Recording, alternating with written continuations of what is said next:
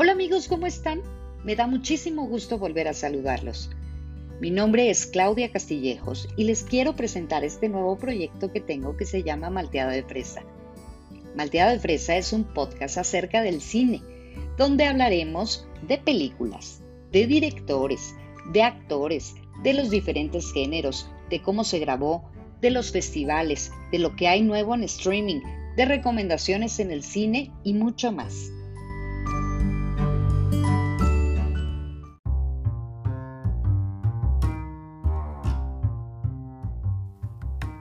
Malteada de fresa, para saborear lo que ves y escuchas.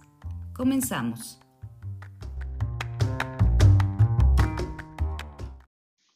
Bueno, y antes de comenzar con la reseña de esta película, les quiero eh, platicar que el nombre de Malteada de Fresa eh, lo tomé justamente eh, como inspiración de esta película, que es una película súper divertida, irónica, sátira, pero también eh, que representa muchas cosas eh, en, la, eh, en, la, parte cinematográfica y, por eso se ha convertido en una cinta de culto. Matea de Fresa, además tiene ese toque vintage que se parece un poquito a mi personalidad, es un poco irónico como la película, es un poco de sátira y paradójico, un poquito también lo que quiere representar Maltea de Fresa. Y pues fíjense, eh, les doy un poco unos breves antecedentes de esta película. Esta película eh, es de,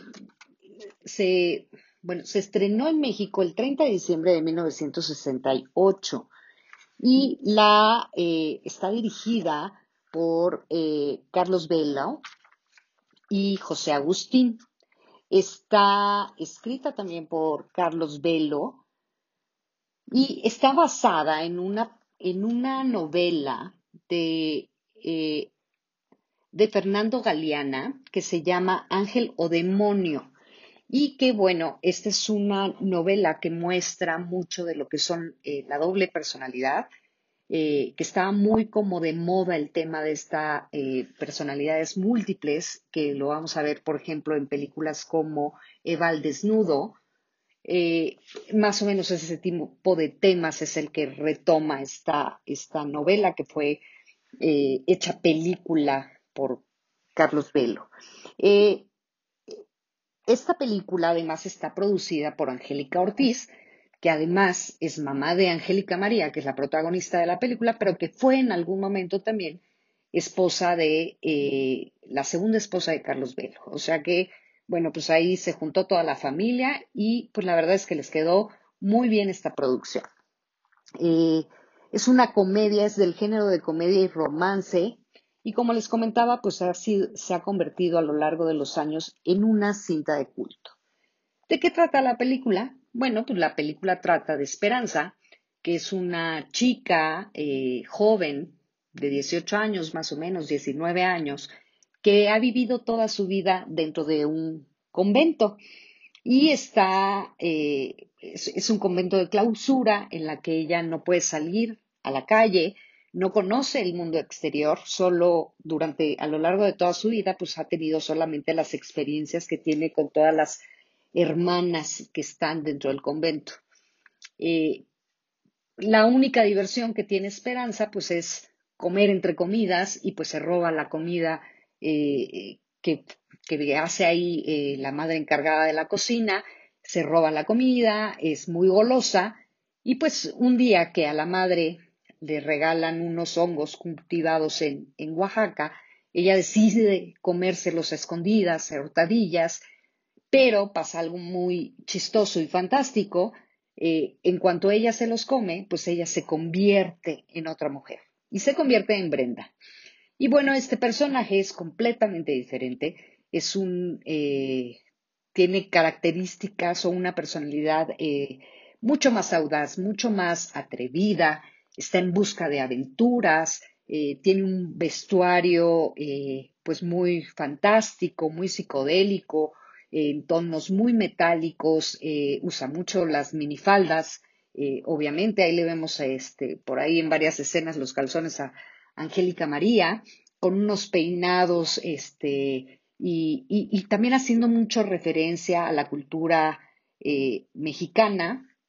Y pues bueno, eh, se convierte en esta mujer. Y esta mujer, eh, Brenda, se escapa del convento para pues buscar esa aventura que está buscando en su vida. Y llega hasta una fiesta, una fiesta en la que están cinco chicos que son amigos y que son, pertenecen a una clase social más alta y están dentro de esta fiesta cuando llega Angélica María, convertida en Brenda, eh, a cantar. Y bueno, pues obviamente, pues es una chica bella, es una chica guapa y se acercan estos eh, cinco jóvenes interpretados eh, por Michelle Strauss, que interpreta a Luis, Edmundo Mendoza, que hace de Alberto, este, Agustín Martínez, Juan Ferrara, eh, son los chicos, junto con Fernando Luján. Bueno, estos chicos se van a hacer amigos de Brenda y van a formar una banda, eh, una banda que va a aterrorizar a la ciudad y que van a, empezar a hacer actividades delictivas, pero digamos que de una manera chusca y divertida y muy eh, haciendo mucha parodia de películas como Los Caifanes eh, de 1966, donde aparece Julisa, también una figura eh, juvenil eh, femenina de la época, digamos, rival de Angélica María. Angélica María, recordemos que inicia súper chiquita, a los tres años, en películas mexicanas, y pues bueno, ya tiene a, la edad en que hace esta película, pues ya, ya tiene una gran trayectoria dentro del cine. Bueno, pero volviendo un poco a la historia, eh, bueno, Miguel al final es, digamos, como el que más reserva tiene acerca de la conducta de Brenda, no saben bien quién es, es una mujer misteriosa y él se da como a la tarea de estar investigando qué hay detrás de, Brenda, cuál es su vida, cuál es en realidad eh, su personalidad y qué es lo que quiere. Pero mientras pasa eso, pues se une a, las actividades a las que Brenda los invita y eh, una de las más importantes es eh, que planean aterrorizar a la Agencia Internacional de Vigilancia, que es eh, el comisionado está interpretado por Enrique Rambal. Y bueno, esta agencia, pues es como la que vigila y guarda el orden dentro de la ciudad y pues esta banda eh, con todas las actividades que empieza a hacer a lo largo de la ciudad por varias noches, eh, pues empieza a inquietar a la Agencia de, Internacional de Vigilancia y pues los empiezan a seguir. Una de las fechorías más grandes que comete esta banda es eh, un asalto a Sanborns de Reforma, es muy chistoso porque aparecen pues todas las meseras con el traje típico que conocemos y ahí se roban cinco pistolas de juguete, bueno, seis pistolas de juguete y además se piden para llevar cinco helados de chocolate y uno de fresa. el de fresa obviamente es para Brenda y después de ahí pues deciden ir a secuestrar a quien es el presidente de la Asociación de Banqueros Salvador Montesinos y tío de uno de los eh, chavos de la banda. Eh, posterior a esto, pues obviamente también eh, planean el rescate económico y a lo largo de estas actividades, pues vamos a ver que visitan varios puntos importantes de la Ciudad de México, eh, por ejemplo, la, eh, la, Plaza de Juárez, si, bien me parece, este, hay varios parques, este, obviamente, pues el, el Sanborns eh, es el real, aunque la película se filmó dentro de los estudios Churubusco y dentro del, del convento de Nuestra Señora del, de Los Ángeles de Churubusco, perdón, que hoy ese convento está convertido en museo, en el Museo de las Intervenciones. Y pues bueno, a mí me gustaría recomendarles esta película, eh, no solamente porque es una comedia muy eh, blanca, digamos, eh, pero que también hace muchas referencias, ya les contaba, a otras películas del cine mexicano, como son El automóvil gris de 1919, los Caifanes de 1966, eh, Madre Juana de los Ángeles de 1961. Y pues bueno, la, película, a lo, largo de la película, dentro de los diálogos y del guion que, que reescribe Carlos Velo, eh, pues vamos a encontrar referencias eh, de, ya sea de textos o de recreaciones de escenas a estas películas. Eh,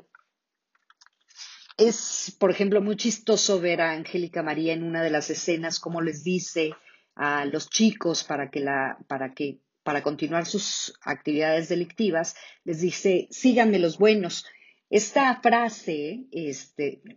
años después la va a retomar Roberto Gómez Bolaños en el programa de Chespirito para el personaje del Chapulín Colorado. Y pues la verdad es que pues es eh, pues muy chistoso, ¿no? Encontrarse la referencia inicial a esta frase. Y pues bueno, eh, como ya les había platicado, esta eh,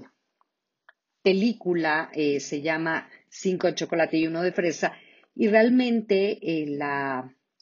la asociación del nombre de fresa eh, desde los años 60, eh, 70 ya, tenía una connotación a, hacer referencia a las personas de la alta sociedad. Lo chistoso es que, eh, por ejemplo, aquí el helado de fresa se lo come Angélica María en su papel de Brenda, pero pues realmente pues ella no tiene esa posición económica, realmente ella es una Advenediza es una monja que se está criando ahí en el, en el convento y pues bueno, lo chistoso es y lo irónico es que ella es la que se come ese, ese helado haciendo referencia un poco a que ella es la que domina a la clase social alta. Eh, también hace muchas parodias y referencias, ya les decía, a películas mexicanas, pero también a muchas series y programas de televisión de la misma época eh, por ejemplo, eh, la Agencia Internacional de, Vigilancia pues hace referencia a la agencia control del superagente 86. ¿Se acuerdan? Ese que hablaba por teléfono desde su zapato y que tenía todos los este, artefactos y, y, accesos de vigilancia más pues inimaginables, ¿verdad? Todavía hasta ahora se nos hace imposible creer que pueda existir una pluma que sea cámara, etcétera. También, por ejemplo, vemos que los agentes eh, que pertenecen y que dan servicio a la Agencia Internacional de Vigilancia, pues todos usan un clavel verde. Este clavel verde hace referencia a otra serie televisiva que se llama Los Vengadores. Y eh, justo el personaje de John Steve que está interpretado por Patrick este, McKean, pues él es el que usa un clavel en la solapa del saco y pues bueno, en esta película pues se hace mucho referencia al uso de los agentes con este, con este clavel, ¿no? Eh, también, por ejemplo, vemos al comisionado interpretado por, por Enrique Rambal, que a mí, eh, independientemente de la película, se me hace un súper actor y en la parte de comedia y parodia se me hace extraordinario y la verdad es que vale muchísimo la pena eh, verlo eh, interpretando al comisionado eh, de esta agencia. bueno, él trabaja dentro de una oficina que es muy moderna para la época. Tiene una mesa, un escritorio lleno de teléfonos, pero muchísimos teléfonos desde donde recibe la información de los agentes para comentarle acerca de las acciones y actividades que están realizando estos y darle seguimiento. Pero también hay un teléfono especial, súper especial, que incluso está sobre un podio, eh, que es transparente, pero a la hora de que suena, pues bueno, se llena como de luz verde y eso indica que está llamando el director general de la agencia y que este eh, Enrique Rambal debe de contestar inmediatamente porque si no, bueno, pelation con el jefe. Entonces, eh, pues la verdad es que da mucha gracia ver todas estas referencias. También, por ejemplo, mientras están investigando a estos delincuentes, eh, se genera un retrato hablado de la de Brenda, que es la líder de la banda. Y pues bueno, eh, al final del día, el, el retrato que se genera de acuerdo a las referencias que dan los agentes y sobre todo el comisionado, pues, pues lo que aparece es una imagen de Sofía Loren. Entonces es muy chistoso ver eh, pues todo esto que es como, como súper hilarante, súper chistoso, ¿no? También eh, es una época en donde vivía mucho la psicodelia, había muchas bandas de, de, rock, había mucha gente que estaba esperanzada por la paz. Acordémonos que en 1968, pues bueno, está todo este movimiento estudiantil y eh, pues se hace mucha, mucha referencia a, esto, ¿no? Eh, las canciones que escuchamos dentro de la banda sonora de esta película, pues están escritas por José Agustín y están musicalizadas por José Ortega. Algunas de estas canciones son Los filtros de sol, Fiesta de Sociedad, Una piedra dorada, La sorprendente Lupe Lupita, pero también nos sorprende la aparición de una banda muy típica y tradicional de la época, que son los Duk Duks, eh, que cantan una canción que se llama Queremos Paz. Y en esta eh, canción también vemos escenas que representan eh, la guerra y pues un poco en ironía a lo que está, a lo que dice la canción, ¿no? y mientras tanto se está dando una escena eh, de persecución entre los eh, delincuentes, de los agentes hacia los delincuentes, ¿no? Que los están eh, persiguiendo dentro de un restaurante donde están estos chicos, ¿no? La película fue filmada en los estudios Churubusco y las locaciones fueron en la Ciudad de México.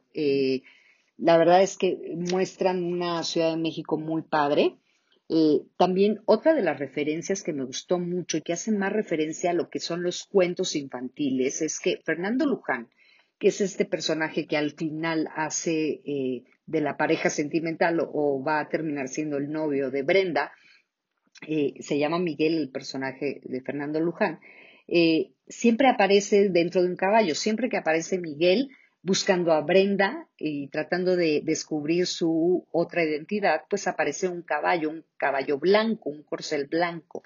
Entonces, eh, con él,